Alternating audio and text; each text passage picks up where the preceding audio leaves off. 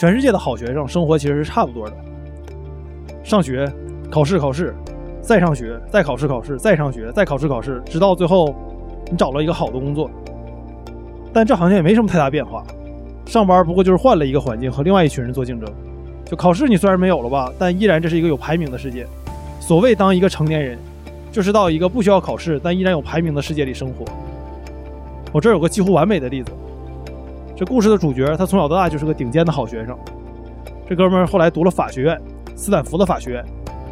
但是在他在斯坦福的法学院拿到法学的博士学位前，他先拿了一个二十世纪哲学的学士学位。啥叫别人家的孩子？这就叫别人家的孩子。我不知道大家是怎么想的，就是这样的人，在我上学的时候，我们一般管他叫榜样，但我愿称之为神。就什么是神呢？就神是需要我仰望的，需要我全心全意的去模仿的，却无法达到的目标。我很早就放弃这个目标了，因为我知道人是不能成为神的，但神的存在，永远在推动的笼罩在他光芒下的学生信徒匍匐向前。但神之所以为神，他的神迹是不可能到这里就结束的。他毕业后呢，去了苏利文克伦威尔律所。苏利文克伦威尔律所是个美国的跨国律师事务所。一直有个难题，就是当你在和一个非这个行业的人解释这个行业内最顶尖的机构或者个人或者公司的时候，其实非常难，因为隔行如隔山，你很难把这种高山仰止的。感觉传给山那边的人。那苏利文克伦威尔律所是什么级别的律所呢？他们最近可能大家比较熟知的一个案子是小鹏上市的时候，他们参与了。但是啊，就到今天而言，小鹏上市这个事儿在他们公司的公司史上可能都写不过一百四十个字儿。为啥呢？因为当年爱迪生成立通用电气的时候，这家律所给 J.P. 摩根提供咨询；美国钢铁公司成立的时候，他们也参与其中。甚至在福特汽车一九五六年上市时，他们也是主要的参与者。不过我想了想，就是这么介绍其实不直观，更直观的是可能说一说他们的平均年薪是多少。我查了下，在二零二二年这家律所的平均年薪是二十八万三千零四十六美元。在二零二二年的六月份，这接近两百万元人民币，一个好学生，从小到大最顶尖的学生，得到这样的工作，这个基本上是一个完美的故事了。那就这样了吗？还没有。他在这家律所干了几个月之后，拿到了美国最高法院的书记员面试。这份工作可以说是任何一位法律工作者的圣杯。不过就是这样，他在这个律所干了七个月零三天，然后就走了。他走了，不是去最高法院了，就是不干了。从此之后，他再也没有干过任何所谓的正经工作。这种说走就走，一般在职场上会很让人惊讶。顶尖律所也不能免俗。他有一个同事和他说。就这律所，它就像是一个恶魔岛一样，没有办法离开。我们的主角他觉得这个事儿很奇怪，因为你只要转过身去，绕过前台，从大门走出去，再也不回来就可以了。从大门走出去之后，他开办了一家科技公司，叫 PayPal。后来他花五十万美元投资了 Facebook，在当时这相当于 Facebook 百分之十点二的股份。后来他写了一本书，叫《从零到一》，他就是 Peter Thiel，彼得蒂尔。是我们这个年代最重要的科技从业者和投资人之一。我想，对于晚点聊的听众们来说，把它介绍到这儿就可以了。毕竟，虽然蒂尔人在美国，但我们广义上都算是商业创业圈的。他的故事我们也知道的不少了。那既然如此，为什么我汉阳今天还要做一期聊他的节目呢？这个创业热潮也过去了，对吧？没有人会再像一五年一样的手捧着从零到一到中海淀的创业大街去融资了，就好像这个事儿没什么可聊的。他已经。是上个世纪的投资人了，这个时代属于新一批的投资人，比如像 A 十六 Z 啊这样的投资公司。但是对我来说，聊蒂尔这期节目应该原本是我在晚点聊的第一期节目，因为去年我读了一篇文章，叫《彼得蒂尔的信仰》。这篇文章从彼得蒂尔受到的教育和宗教出发，讨论了蒂尔的行为方式和逻辑。当然啊，这篇文章不是蒂尔自己写的，是一个叫 David 的作者写的。这个作者 David 也承认这里可能有赌的成分，有些东西可能是他凭空猜测的。但是这篇文章的视角深深吸引了我，就为了搞清楚这里面写的种种事情，我可能花了一百个小时在这篇文章上，所以自然而然在做晚点聊的时候，我就想到了这篇文章。这篇文章主要讲了几个部分，第一个部分是蒂尔的老师勒内吉拉尔，他的欲望模仿理论对蒂尔的影响；第二个部分是宗教世界观下蒂尔的思考方式；最后是蒂尔的建议。但是在这里，我不打算和大家逐字逐段的聊这篇文章，我建议你有可能的话，还是直接读原文比较好。我也放到了 show notes 里。嗯，根据我的统计呢，假设你不是一个英语的母语者，这篇文章三到五个小时也足够你读完一遍了。那在这期节目里，我只想和你聊两个事情：第一，为什么商业公司要创新？第二，作为科技行业的从业者，我们应该对未来有什么样的信念？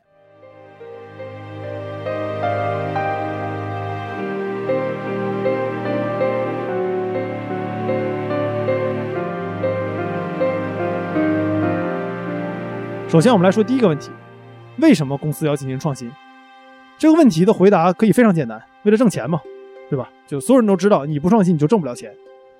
但这个答案的问题在于，有很多不创新的企业它也能挣到钱，而有更多的企业它创新了也没挣到钱。但即使是这样，今天没有任何一家创业公司或者科技公司，乃至于广义上的商业公司会标榜自己不需要创新这件事儿。所有人都觉得自己是需要创新的。为什么我们都这么想？这个好像一个思想钢印一般的刻到了我们所有的科技从业者的脑袋里。就实话实说，我感觉大部分科技公司说自己要创新的时候，是因为所有科技公司都会说自己要创新，这本质上是一种模仿。有一种调查方式是来自于丰田的精益生产，说你如果遇到一个问题，你要连着问五个为什么。比如说，为什么你饿了？因为你没吃饭。为什么你没吃饭？可能因为种种原因。但你连着问五个为什么之后，你会得到一个可能跟你最开始想的不一样的回答。因为大部分人问到两个为什么就结束了，但两个为什么的时候，可能还不是真正的答案。那我感觉今天。百分之八十企业的 CEO 是没有办法连续五个为什么的去回答公司为什么要进行创新这件事的。那关于创新这件事呢，蒂尔给出过很经典的回答。他在书里写道：“一旦你有很多人在做某件事，你就会有很多竞争，而且没有什么区别。一般来说，你永远不想成为流行趋势的一部分。所以，我认为趋势往往是要避免的东西。与趋势相比，我更喜欢的是一种使命感。你正在研究一个独特的问题，而其他地方的人。”没有解决这个问题。蒂尔认为，强大的企业应该追求独一无二，而不应该追求在竞争中打败竞争对手。因为当我们身处一片竞争的时候，可能就已经输了一半了。举一个例子，就像在2008年金融危机之后，当新的通用汽车于2010年上市时，当时的首席执行官丹·阿克森宣布他的公司已经摆脱了遗留成本，准备好再次参与竞争了。然后他和记记者是这么说的：“愿最好的汽车获胜。”那仔细想想，他这种话里有一个假设，那就是增长股东价值的最佳方式就是竞争。他有一种暗示，当你想赢，你就应该努力成为最好的。但在蒂尔的价值观里面，这是一种思考竞争的错误方式。因为当你为了成为最好而竞争时，你就会模仿；而当我们为了成为独一无二的人而竞争时，我们就会进行创新。在商业中，多个赢家可以共同的茁壮成长，共存共荣。我们不需要消灭自己的竞争对手。在我看来，商业在这点上有点像餐饮行业。餐厅可以有无数家，但每家都可以有自己的风格，吸引不同的受众。那为了更进一步的说明这个问题，我们可以再看看蒂尔在《从零到一》里是怎么写的。《从零到一》这本书的第三章叫《所有快乐的公司都是不同的》。蒂尔在书里说，公司应该避免竞争，走差异化的道路。许多企业创造了很多价值，却没有抓住他们创造的这部分价值，因此有些很大的企业也可能无利可图。那蒂尔自己最喜欢举的一个例子是航空业。航空业是一个完全竞争的市场，就看不见的手在里面天天在活了。每年，美国的航空公司为数以百万计的乘客提供服务，创造了数以千亿美元的消费者价值。但是在他写这本书之前的2012年，当单程机票的平均价格为178美元时，航空公司每趟的乘客只挣了37美分。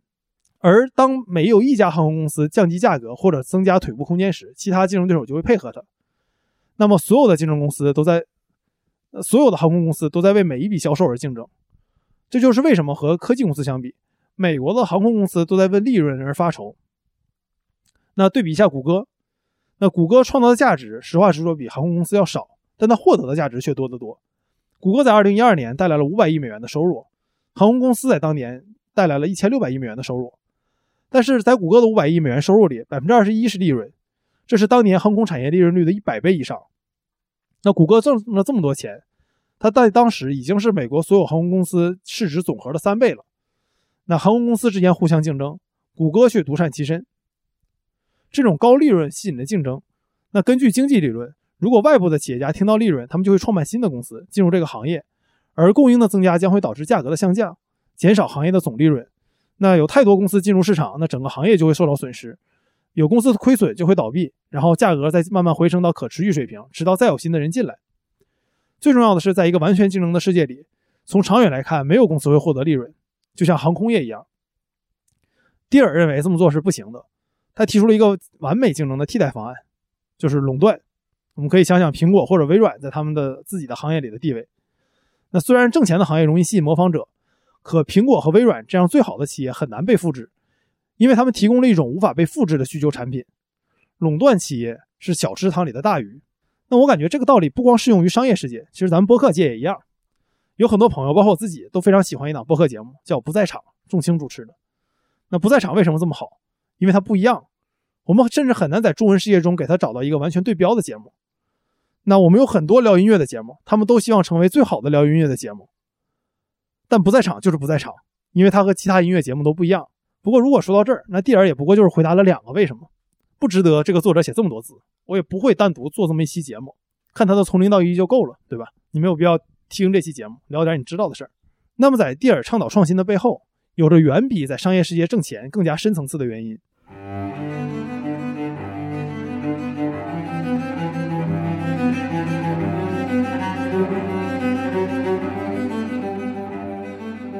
让我们把我们的听觉转回上一个问题：为什么蒂尔要从律所退出？就那种退学创业、从刚新单位甩手不干了去看看世界的人，一般都会有自己的故事。从故事层面来讲吧，有讲的好的，有讲的不好的。我自己就是个大学肄业的人，所以对这种故事更加敏感。但我读多了之后呢，你感觉都大同小异，没啥意思。不过有一种故事我会愿意去读，那就是这个人他做这件事情有没有一个自己的逻辑结构来解释这件事儿。并且他用同样的逻辑去处理之后遇到的所有事情，什么意思呢？就是说这个人他退学或者他辞职，他必须是一件必然的事情。根据他的逻辑推演，这件事情百分之百会发生，并且他在之后做的事情也要符合这个逻辑。换句话说，这个人退学或者辞职，不是一件突然发生的有一个一次性理由的事情，而是一件换一个时间线、换一条时间线依然会发生的事情。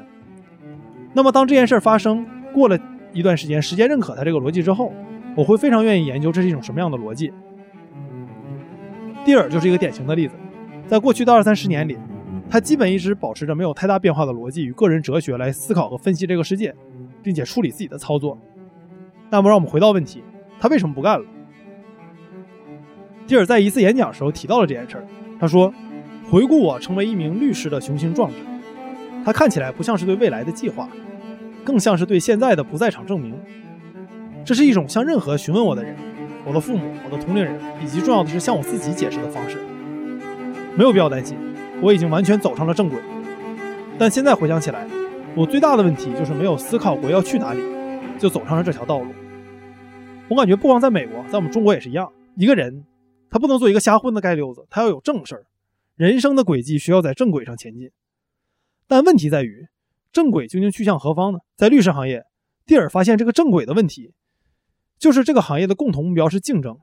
他们给自己排名的标准，不是一个朝着超然的终最终目标的绝对进步，而是在他们群体中的排名。作为一个行业，律师的目标可能是通过法律来创造更好的世界，但从个体而言，每一个律师的目标都是成为排名更靠前的律师。蒂尔感觉这是有问题的。他之所以感觉这是有问题的，是因为来自于他老师的教导。他的老师叫勒内·吉拉尔。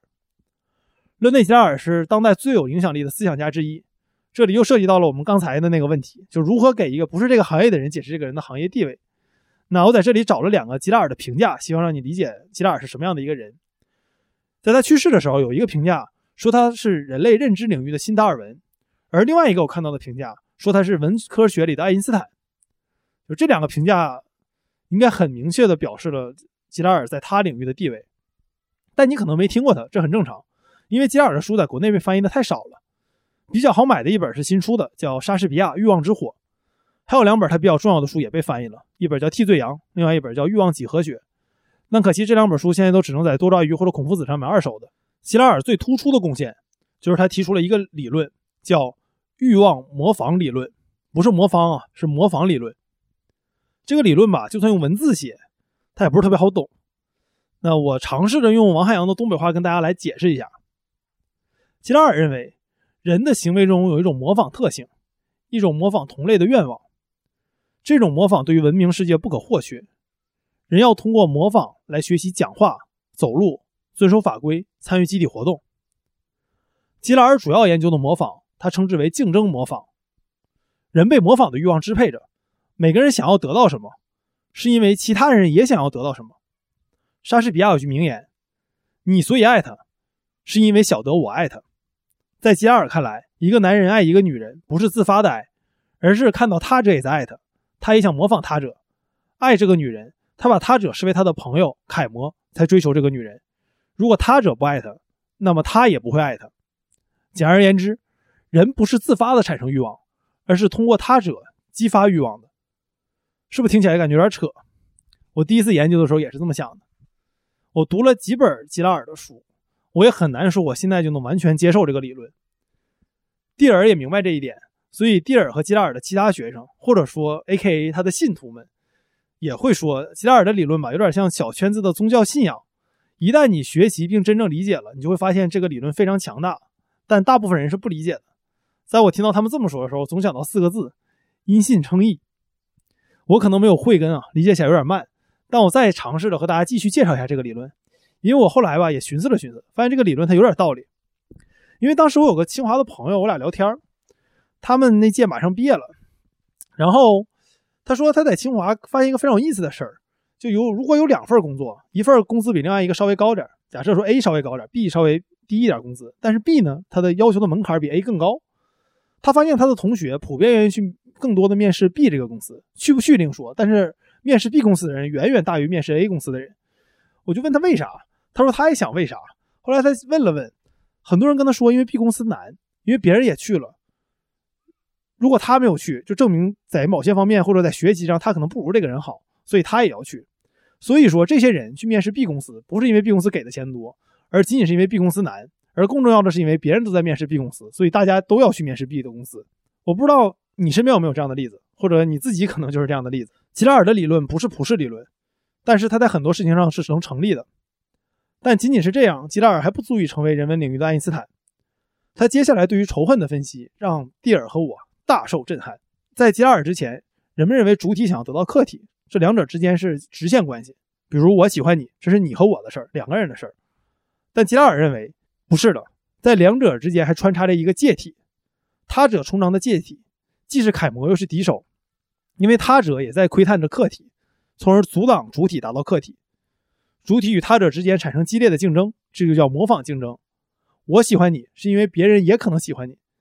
吉拉尔吧，总愿意用爱情做比喻。我感觉更容易理解的比喻可能是这样：你今天把一个玩具给一个小孩，他可能不一定喜欢；但如果你把他带到外面，让他发现别的小朋友也有这个玩具的时候，他可能就会对这个玩具感兴趣了。但当别的小孩来找他要这个玩具的时候，他可能他的兴趣会大到根本不愿意松手。欲望模仿产生了仇恨。什么是仇恨？吉拉尔是这么下定义的。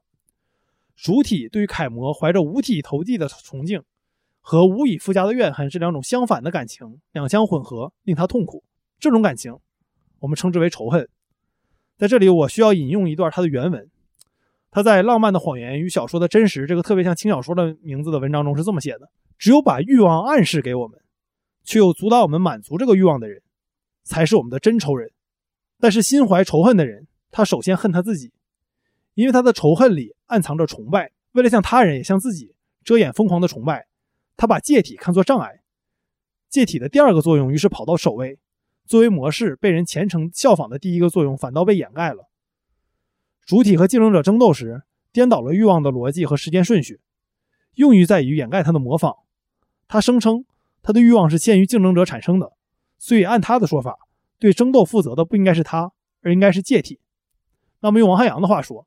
很多无神论者其实最开始都是虔诚的信徒，但他们不知道自己应该如何获得解脱的时候，有些人想开了，成为了奥古斯丁；而有些人呢，反过来成为了神的批判者，因为人没有办法成为神，也无法被拯救。或者拿我们上学的时候做例子，有些时候好学生的堕落，远比坏学生的放弃要来得更加深刻。吉拉尔进一步探讨了原始社会的暴力起源，互相模仿让人消除差异，趋向统一。可人毕竟是不同的。为了追求一样的欲望，就会产生冲突。这种冲突小到为爱情决斗，大到一场战争。这种冲突的解决方法是团体同意找出一个所谓的罪犯，这个罪犯可能是一个人或者是一群人，来承担这场冲突的责任。团体在集体屠杀中启动牺牲机制，杀害一个替罪羊，牺牲一个无辜的受害者，挽救整个社会，调和了团体的矛盾。危机平静后，这个受害者被神圣化，因为他既承担了动乱的责任，又承担了恢复秩序的责任。吉拉尔感觉，原始社会的神圣化市场暴力，他用这一理论解释了宗教、艺术，特别是悲剧的最初作用。现在的人们已经不再借助着祭祀而牺牲，但也总设法找到一些替罪羊，比如在公司裁员的时候，被裁的人某种程度上来说就是一种替罪羊。吉拉尔的理论至少从两个方面影响了蒂尔。第一个方面，就是一个相信吉拉尔理论的人是不可能干得下去律师这种工作的，因为这行也太吉拉尔了，所有人都在追求相同的目标。另一点就是在商业上的影响，蒂尔认为企业互相模仿是不可接受的，强大的企业的目标应该是独一无二，而不是成为最好的企业。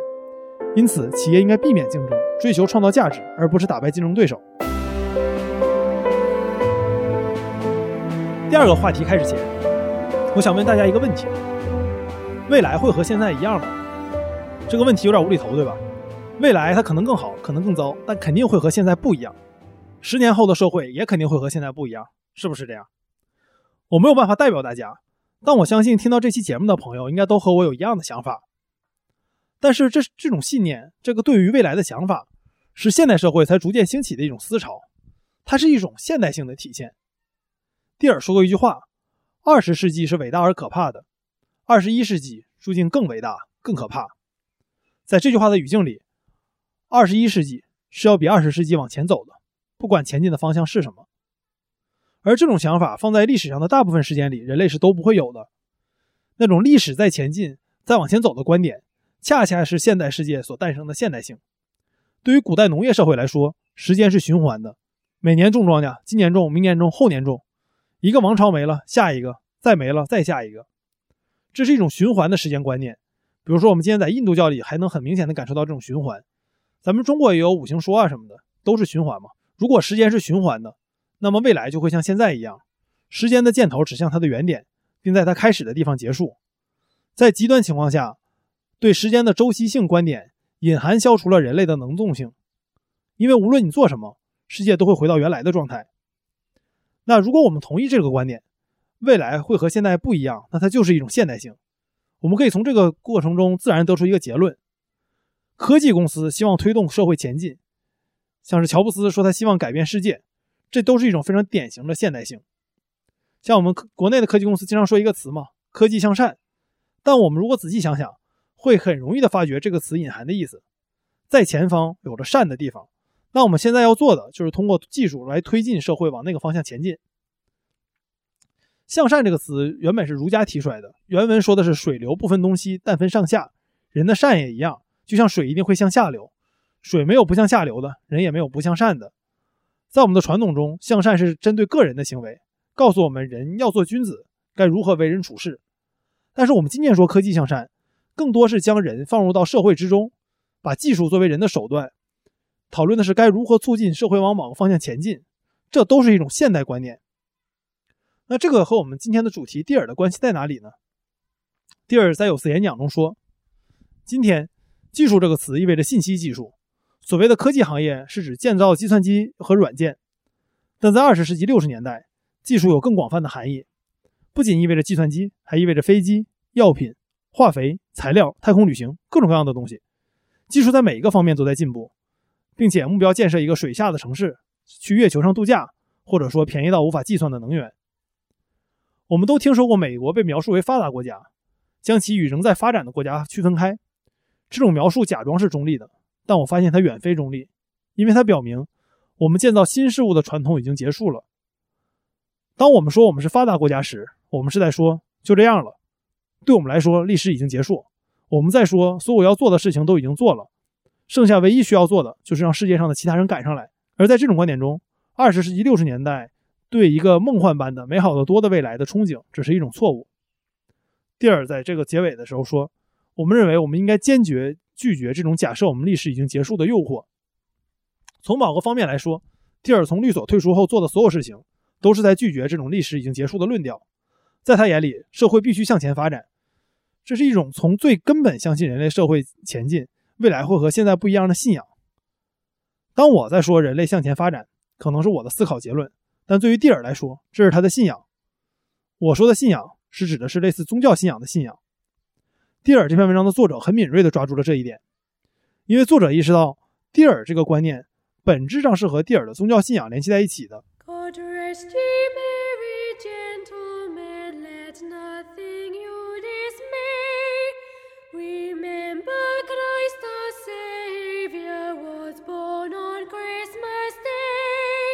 蒂尔是一位福音派基督徒，美国大部分基督徒都是福音派的。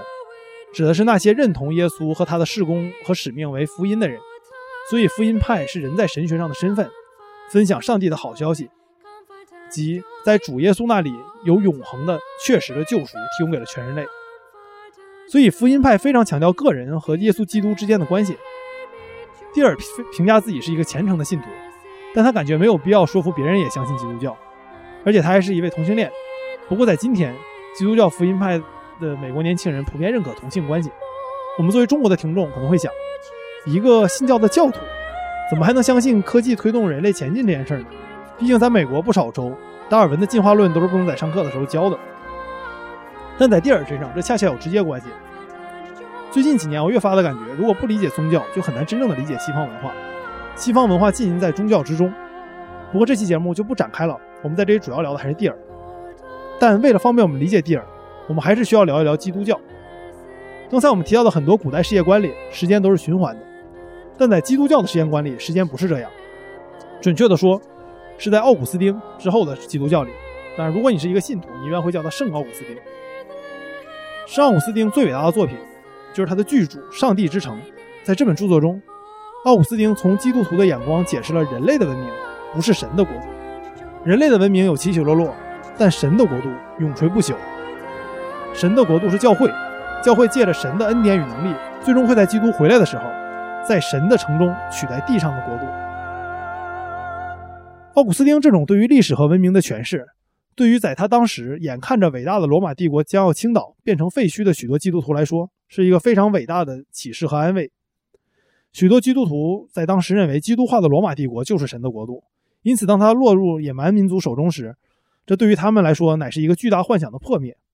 可奥古斯丁对他们说：“别担心，神的国度并不会受到罗马帝国败亡的影响，因为神的国度并不是这个世界。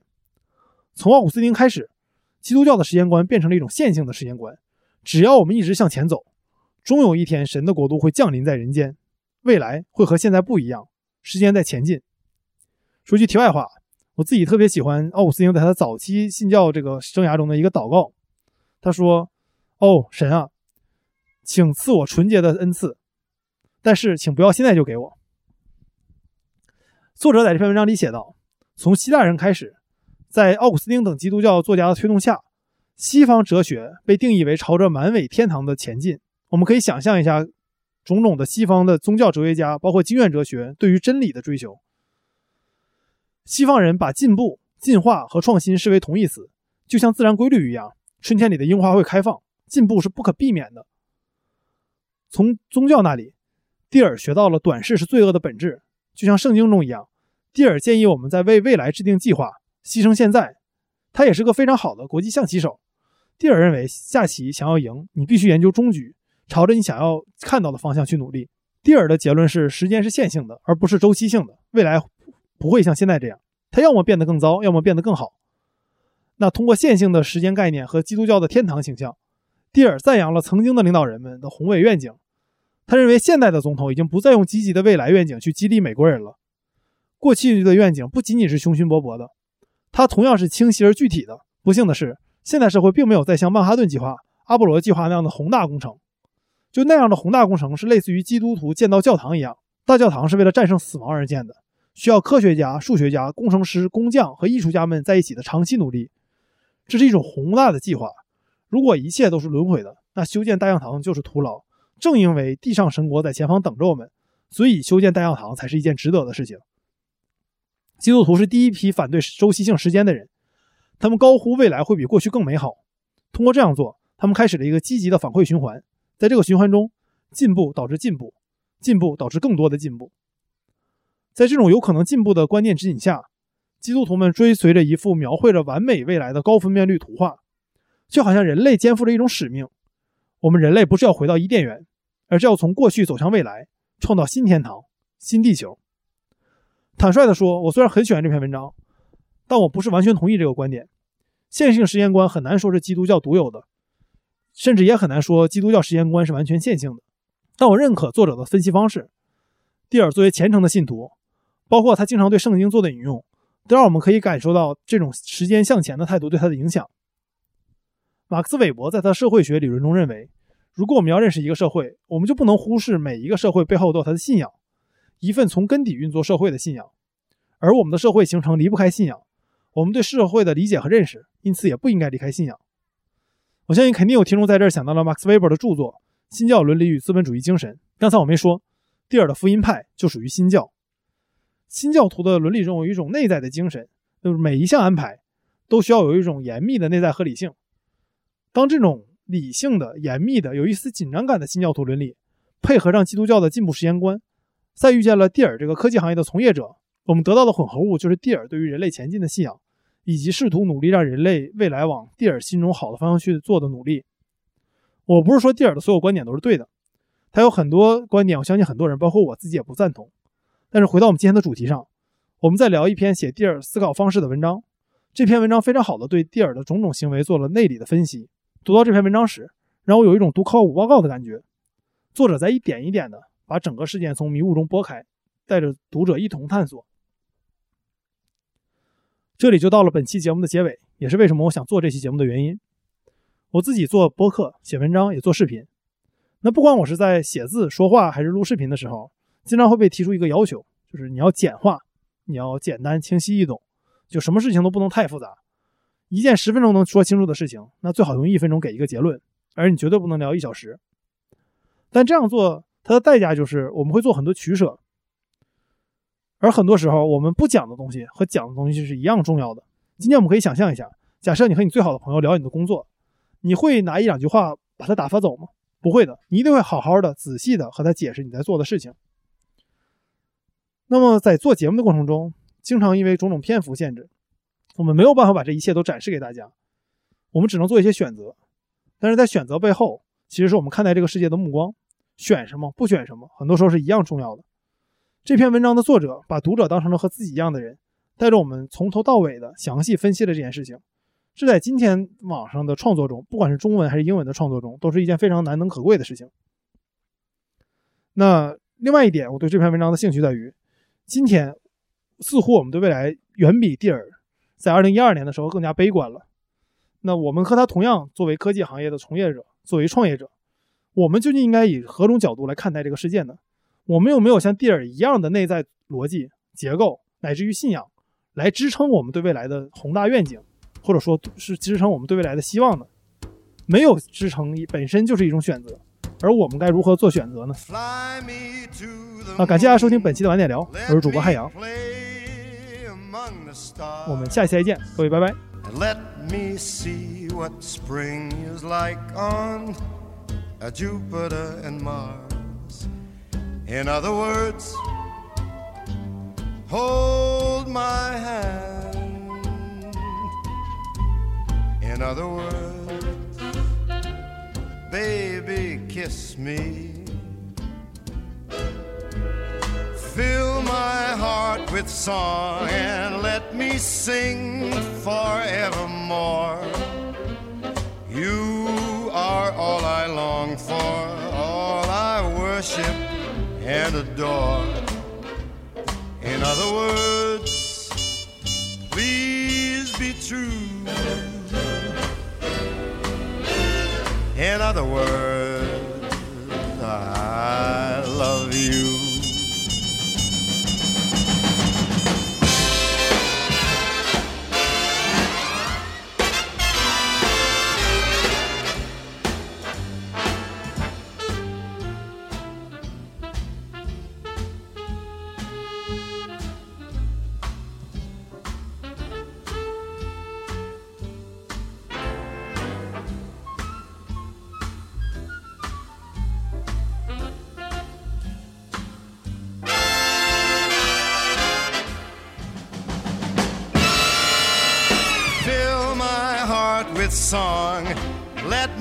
sing for